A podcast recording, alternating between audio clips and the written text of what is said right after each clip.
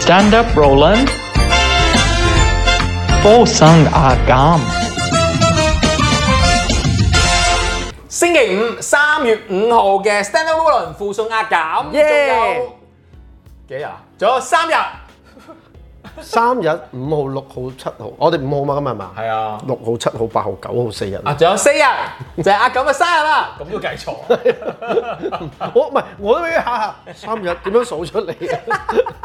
唔通佢記錯咗三百喂三百婦女節啊？ 喂，我哋星期五咧有新玩嘢啊，嗯新玩嘢，新環節玩你玩嘢， 新環節係啊係係啦啦，，因為咧，我哋成日都講啦，因為我即係誒依家發覺好多人咧對愛情咧。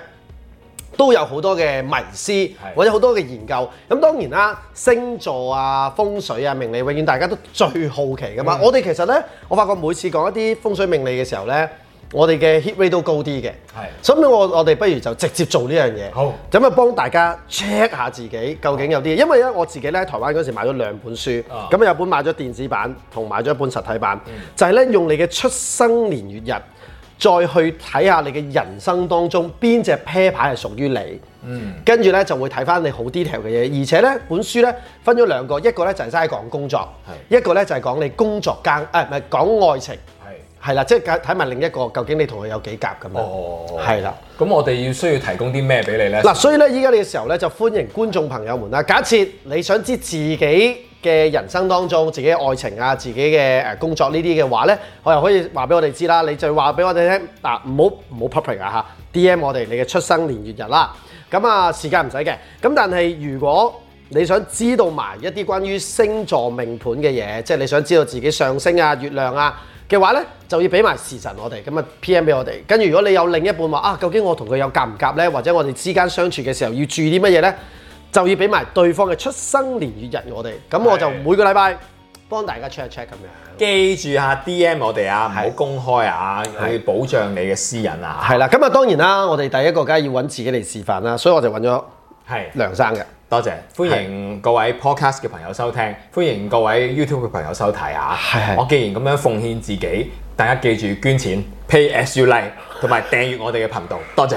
哇！因為咧嗱，我哋今次咧就唔攞嗰本書住嘅，就純粹睇下梁生本身咧個人係點樣嘅， 就好似頭先大家都話識咗佢幾廿年都中意佢晒嚟㗎 啦。喂，原來咧你嘅人生咧，即係睇翻晒誒所謂有好多人唔知噶嘛，唔知所謂嘅。你除咗知自己係雙子座之外，仲知自己啲咩㗎？我好似聽過咧，以前星座小王子幫我 check 過話我嘅誒、呃上升星座係人馬座，嗯話、我月亮星座係巨蟹座嘅。咁咯，但我唔知係咪啊，唔記得晒。啊！ 你咩都唔知，你上升的而且確係人馬座嘅，咁啱啦，咁我記得啦。係啦。另外一個係咩話？誒月亮星座係巨蟹咯，月亮星座係所以巨，我雙子繽紛得嚟咧，都成日咁宅啦，或者咁有責任感咯。係啊，因為咧我睇翻你咧，你最多嘅星咧，即係因為其實如果真係睇星座咧，除咗睇小乸星啊唔嘛，係啊， 睇晒所有咧，其實咧你好多係巨蟹㗎。哎呀，唔怪之咁啦。你嘅人生當中咧，雙子都唔夠巨蟹多，巨蟹係佔你嘅百分率最多。唔怪之我唔中意執屋啦。跟住咧，你第二個就係雙子，第三個係射手，第四哇好準啊！射手即係人馬嗬。係人馬，第四個就係山羊啊！哇，我都有少少山羊嘢啊，係啊，唔怪之有少少 control freak 啦。係啊，你好執着㗎。係啊，為執着乾杯。 請問點解要乾杯咧？係啊，呢首歌名嚟嘅，我覺得我知幾我幾知，好聽。因為咧嗱，你計首先你計你上升星座，哎呀好準啊！因為你係雙子加人馬咧，你個人咧真係坐唔定嘅係啊同埋咧你好中意好 outgoing 嘅，係啊，即係你尤其是三十歲過後咧，你完完全全咧係就已經係覺得啊，我人生應該係去外地，你唔好再跟我去台北，但係你需 要。佢自己包定底喎，所以我真係要跟佢去台灣嘅。因為咧，你台台灣唔夠主持啊！佢哋老啊老，嘟就嘟啦，係咪先？ 人渣話你端就端，因為咧原來你咁多個星座，因為你你如果計嗯啦，巨蟹你係好顧家噶嘛，同埋、你月亮都係巨蟹嘅，係啊，好大鑊啊！其實你你變咗，如果喺除咗做嘢，你除咗對人之外咧，你真係宅男嚟㗎。係啊，好啱完啊全啊！因為咧，我成日都話咧，好彩我係做咗呢一行啦。係真係咧，我好多謝，即係好感恩有呢個行業嘅。因為咧，其實咧，如果我自己私下嘅我咧，嗯唔係因為做呢個行業咧，我唔會揭開我呢個繽紛啊，哦嗯多嘢講啊，誒誒、溝通能力高啊，識娛樂大家嘅一面嘅。我係係會冚埋呢一面咧，我就會做翻一個唔出聲啊，嗯。好好好同埋你你你你係啦嘅月亮星座佢係好感性嘅時候咧，啊即係你暗砍你係想有頭家係嘅，啊即係或者你覺得嗰、個即係好想另一半係一路 keep 住陪住自己嗰啲 friend 嚟嘅。都係㗎，所以我最近咧， 我睇埋啲日劇咧，係誒 Netflix 又有套日劇喎，其實好婆媽嘅，但我又好中意係喎，咩啊叫做 My Sister's Soulmate，我未睇咩我，我家姐嘅男朋友啦。嚇咁啊，嗰個誒哦即係個男主角好中意嘅，就係誒如果大家叫啊熟，嗯你同嗰啲 fans 冇分別，淨係中意睇男嘅，係啊人哋中意睇個哦個男男主角真係好有型係啊，啊咁！嗰個唔係嗰個女仔咧，我覺得咧誒佢好舒服啊個樣，即係嗰個舒服就係咧佢唔作狀啊，哦即係你會覺得啊佢唔靚女，但係覺得啊好入屋啊。我唔記得佢咩名啦，sorry，睇咗睇咗九集都。咁個男主角咧，誒大叔的我嗰個林乜嘢咧？林所以係男仔吸引佢多啲，我就純粹想試呢林樣乜嘢？唔記得咗啦， 三個字嘅，好大眼嘅，淨係做咗一輯嘅啫，因為第二輯咧佢話唔肯做啊。啊 係啊，而佢話佢唔想定型就係同性嘅角色，哦係係係咁佢就所以佢因為佢做好多戲咧係好出名哦嘅，但我成日都讀唔到佢個名，咩林顯景啊，好似係啊，係 啊，係啊三個字。anyways，咁啦，咁所以咧睇嘅時候咧，我睇呢啲戲我都成眼濕濕同埋眼泛淚光㗎。哦所以我真係好感性嘅，同埋講一啲咩家庭嘅戲咧，我係會成日好容易喊啊，睇勵志片又會係咁啊咁咯。嗯哦，真係幾好喎、啊咁你咁有啲咩講咧？仲唔係，即係因為純粹我從星座學角度去分析啦。係係我本書我未未拎到出嚟同你，係因為嗰個嘢一定咧，點解我要俾大家多啲時間俾我咧？因為嗰本書係好大本嘅，即係你要做定功課，我要做好多。功課㗎。係即係嗰本嘢係咁厚㗎，哇！因為佢係三百六十五日都講晒嘅。係係啊，啊咪三百六十六日，因為有一日係二月廿九號，係係係。都都會講晒嘅。哦，咁即係嗱，大家理解咗啦。嗱，如果你俾咗你 D M 我哋俾咗你嘅出生年月日啦，係咁我哋就會做定功課啦，就會喺現場喺節目錄影嘅時候講翻你嘅個性俾你聽嗯係啦，或者你同佢有幾夾？係啦，你講埋你男朋友啊、啲女朋友俾我哋知啦，咁啊嗯兩個啦。誒、我哋揾阿 Vivian 同 Anthony 做例子先咯。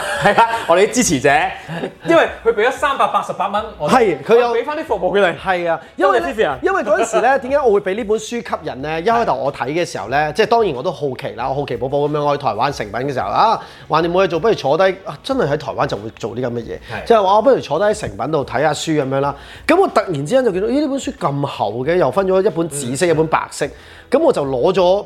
首先我攞咗紫色嗰本先嘅，紫色嗰本咧就係講工作為主嘅，咁我就覺得啊幾得意喎，都幾好似幾有趣。啊有冇叫咩名嘅本書名？哦個書名哇好長啊！係啊，如果大家即係雖然未有機會去台灣啦，有機會都可以。哦，誒、我想話可以訂嘅，我知道係可以訂唔嘅。好幫佢哋訂啫。 我哋又要介你紹，哋去台灣買啊， 去到咪買咯，知唔知係咧？等我依家揾一揾先，因為我我我我做咗呢個網上購啊，咗一嗰個本，男主角叫林顯都啊，喂，呢個咪讀顯啊，嗯係、好深啊個名。但係嗰個係刀字咩？啊，嗰個係都刀字會。個刀啊，呢個啊，叫咩？佢做哦戲，好好睇㗎。嗱，嗱呢個呢，我誒嗰、本書呢就叫做《撲克命牌我的乜乜》，咁啊有分我的愛情或者誒、呃我的榴蓮嘅，咁我係買咗我的榴蓮同我的愛情。咁榴蓮就係講你一生啦，講工作啦，咁啊誒至於呢、個誒、呃、愛情呢，就專訪愛情嘅，嗯，係啦、好。即因係為唔我想我想 search 嗰個女主角俾你睇嘅，但係我 search 唔到。即係我哋又喺度自己同自己玩，我哋完全唔顧 podcast 嘅朋友。各位 podcast 朋友大家好啊。係啊，嗱，其實如果你想知咧，我可以喺中途呢個 break 嘅時候咧，即刻幫你揾翻你嘅命盤出嚟嘅，係即刻要可以揾到嘅。咁勁。係梗係啦，我哋而家呢啲做嘢噶嘛。好，轉頭見。好，第二部分嘅三月五號嘅 Stand Up Volun 附送壓減。係喂，至於我嘅命盤再細節啲咧，不如咧下個禮拜同啲太長啊！係啊，同啲觀眾一齊 check 啦。係因為我哋想多啲互動啊嘛。喂，呢部分咧，因為我哋成日都想捧紅 Ivy 好耐㗎啦，係係係，係時候俾佢已經好紅嘅咧，我哋節再目都紅啲啦， 再紅啲，我哋開佢個命。係紅。攞佢個命。原來咧，你一生當中咧，你最大嘅即係最多比例咧，你係多過梁生啊。因為梁生咧就頭先四十幾個 percent 係呢個屬於誒巨蟹巨蟹，所以佢巨蟹係最大。你係屬於水瓶最多，哇！你第二多咧係射手，跟住係山羊，呢最個少少山 羊喎。跟住最後就係天蠍，係啦。所以佢真係淨係為咗搞嘢嘅啫， 即係佢唔需要真愛嘅。 我喂，我捧紅緊捧緊佢嘅，你唔好掟佢 image 啊！咁搞嘢有乜問題啫？ 正常需要嚟噶嘛？唔係點解咁講咧？嗱，因為呢個係山羊加嗱，首先我講水瓶先啦。係水瓶本身係一個好跳嘅星座嚟噶嘛，係啊即係佢唔能夠好穩定地佢咁多啊，係啊好。慘啊你！係啊咁多嘅，水所以平佢對愛情咧係好人哋都好難捉摸佢嘅，即係唔單止佢，佢本身譬如佢突然之間覺得，誒、好似幾中意你喎，可能佢轉個頭，我都係唔中意你，即係佢佢自己都跳得好緊要，佢都唔知自己要乜，嗯同埋咧佢有時可能譬如佢同你開咗個話題啦，啊喂梁生，我哋今日講誒呢支洗啊手液係講洗手液啦，跟住到你認真嗰度，哦我講其他嘢先， 即係佢突然之間自己我活咗喺自己嘅世界裏邊，佢好容易就跳走咗佢自己嘅 topic，咁變咗佢嘅另一半咧。都有啲難捉摸到佢，即係可能佢覺得，誒、哎我哋仔好似好愛我。咦，佢同翻啲好多水平一齊咪得咯？其實水瓶係應該同水瓶一齊嘅係，即係比較適合，因為兩個各自跳喺自己嘅世界裏邊跳跳跳跳跳，幾介紹開心嘅我 介啫。紹我 friend 俾你啊！ 你你係啊，你你同你你不嬲識嗰個啊？咁跟住咧，但係我頭先已經話咧，佢就係為咗搞嘢，所以天蝎座啦就係比較主宰住性器官嘅星座嘛。咁、所以咧，佢對呢樣嘢咧，嗱大家一定又唔好誤會，佢唔係佢唔係鹹濕，佢係對性有要求啫。咁、但係點解我話佢呢樣嘢係係好彩我唔得咋，係咩？邊方面唔得 啊你？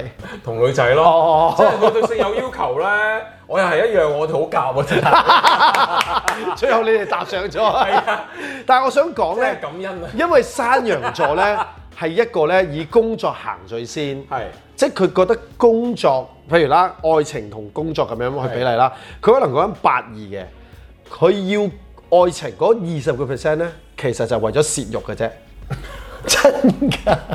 你睇下幾開心，所以佢加埋天蝎咧，佢係真係可以搞完嘢就算㗎啦。哇，烈女啊！再加埋佢嘅水平，係咯，佢搞完佢滿足完，佢覺得哦完啦，你仲想點啊？哇！啱唔啱啊？啱唔啱啊？即係如果佢有，如果佢有 啲錢嘅話，佢應該會叫鴨。同埋咧，再加佢頭先有講啦，佢人馬座都多。人馬座本身係一個不穩定星座，即係比較中意周周圍去誒、呃、認識新朋友啊，誒、或者廣交圈中好友咁樣。咁所以佢更加多可以多朋友。 好彩你唔淫亂咋，你淫亂嘅私底下我唔知喎。 我都唔知啊！呢啲派，呢啲好好太派人性嘅 private，因為呢搭晒對於好多人嚟講咧，即係因為上升星座好多人都知啦，其實就係你等於嗱，我哋成日都形容嘅太陽星座咧就係你嘅人，上升星座咧就係你着嘅衫，嗯月亮星座咧就係你嘅內臟，即係你嘅身體機能咁樣。咁咧佢嘅上升星座咧就係射手，即係人馬座啦，咦所以我都係喎佢俾人嘅感覺咧係好好易相處嘅自由奔放咯自由奔放嘅，係啊係啦，即係唔受世俗嘅拘束嘅。係啊，係啦，咁但係佢本身有水平啦嘛，嗯佢、嚴重過你好多，即係你都可以定落嚟。嗯佢係、完全，如果俾佢可以揀嘅話，佢真係唔會想定落嚟。哇！即係即係其實係人蛙嚟嘅喎， 你話你捧緊佢嘅， 你覺得你咁樣係捧緊佢咩？ 你係推緊佢死。啊 喂，不如咧講埋你啊！但係嗱，但我仲要講佢嘅月亮星座係山羊，所以其實佢工作上會更加心思細密，呢嗯係啊係啊係啊，個係真嘅。所以啊唔怪得知啦，係啊，你呢啲都幾山羊嘅，你做嘢啲手法係啊係啊係啊喂，佢講埋你啊，等啲觀眾我哋啲即係公平啲，係啦，講咗我，講咗 Ivy，講埋你嚟。嗯係啊，Sugar Daddy 心諗你會唔會講我啊？佢走咯，佢而家水啫， 佢諗住即刻走，佢突然間，嗯佢即刻走佢原本坐喺廳，跟住話我都係走先。我哋得翻三分鐘咋？係，我唔好意思，唔好意思。好快啲係係係係，我要撳埋我時間係，因為我哋細聲少少。因為我記得咧，我係誒，我都誒、我都係好似我都有射手㗎，我係處女加射手，有，如果你冇射手，你唔會離開 TVB 嘅 咧。真咁個㗎。關係點係咩？呀！個關係點係咩咧？呢位施有軍主哦火。啊嘛，你唔好管住我啦！呢咁老土嘅機構嗱嗱，啲咯，係啊，我咧原來最明咧，哇最哇最多，我三十 percent 咧係雙魚，所以我都係感性嘅。咁我有誒廿五，我第二多咧就係水瓶，第三四差唔多多咧就係射手加處女，係啦。咁我係嗯咦，有咁我哋呢堆人都幾多相似喎啲嘢。射手，我哋都多添。係咯，所以即係我哋幾個都 O K 係。喎，所以我哋唔怕覺得頂唔順對方點解佢唔覆我嘢啊，或者點解掛住去哎玩呀啊，？我終於知點解我係咁啦，因為我上升星座係水瓶座，即係水瓶座，所以咧我雖然係雙魚一個感性嘅人啦，但係咧。你都跳㗎，我都跳㗎，啊係啊所以我先可以做到呢行，唔係應該我應該只可以喺係啊喺度畫畫啊，唔知發咩神經哇！咁呢樣。幾年我拿捏水瓶座拿捏得好好㗎啦，已經係係啊，你呢個拿 捏係。唉，即係有血有淚啊！三米話你知。所以其實咧，有時星座咧，當然啦，星座係一個概括啦，但係好多人都話其實係某啲 嘢咧係好能夠解釋到，即係譬如我知埋我月亮星座，我月亮星座係射手啊，係咯，所以我先可以即係個愛情可以去到射到咁遠，好射到咁射遠到咁遠鹹濕我嘅平時都射得好遠㗎。咁啊，即係我指愛情 啊。係啦，啊英國又可以，美十國又可八以嘟，跟係住咯， 嗱啊唔好意思啊，因為我哋呢個人做節目咧，我哋錄影嘅時候好 live 㗎，因為呢個鐘數啱啱 Sugar Daddy 要開 會啊，所以咧我哋就即刻細聲咗，好温文爾雅。係，但係唔緊要，我哋做咗一個例子，三位啦，我哋成個節目嘅台前幕後。講咗點玩啦，咁啊大家知道點玩嘅時候咧，麻煩大家你有興趣玩嘅時候 D.M 我哋，係話俾我哋知你自己嘅出生年月日啦，或者你想問埋你同你男朋友、女朋友、老公、老婆夾唔夾咧，就俾埋啊俾埋佢俾佢嘅出生年月日俾我哋。係啦誒冇唔知時間得唔得㗎？唔係，如果佢想知道埋月亮星座啊、太陽星座同埋佢星座比例嘅話咧，就要俾埋時辰。但係因為呢樣嘢係 private 事嘅，咁所以咧係誒、啊大家考慮，因為唔知都得嘅啊，出生年月，但係冇咁準啫，即係我只能夠概括咁樣，係啊係啊係啊，有機會有偏差，因為誒朝、早同夜晚大概爭一個星座度啦，起係碼。咯係咯，咁啊期待你哋嘅留言同埋 D.M 我哋啦吓，係咁喺嚟緊呢個 weekend 自己諗清楚幫唔幫襯我哋啦。係，同埋每一個誒 send 過嚟嘅時候，我哋會自己 send 翻張 invoice 俾你，嗯佢哋真係信㗎。跟住喺度等咯。哦，又話 send 張喂 invoice 俾三百你八十八蚊 check 一次都抵啦。其實好大，我想話俾大家聽， 玩完之後包你覺得抵，係神君熱 線，但我哋而家係自由奉獻喎，係啊你問完之後，可能你擺低兩蚊就得㗎咯係啊喎，你做一出擺兩蚊，我嗰啲盲盒啦，係咯，魔骨。你幾次要今日？好似帶埋啲掟帽。 好，咁我哋咧下個禮拜再見咯喎，拜拜。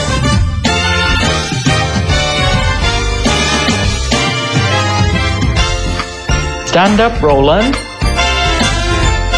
Bo sung a gam.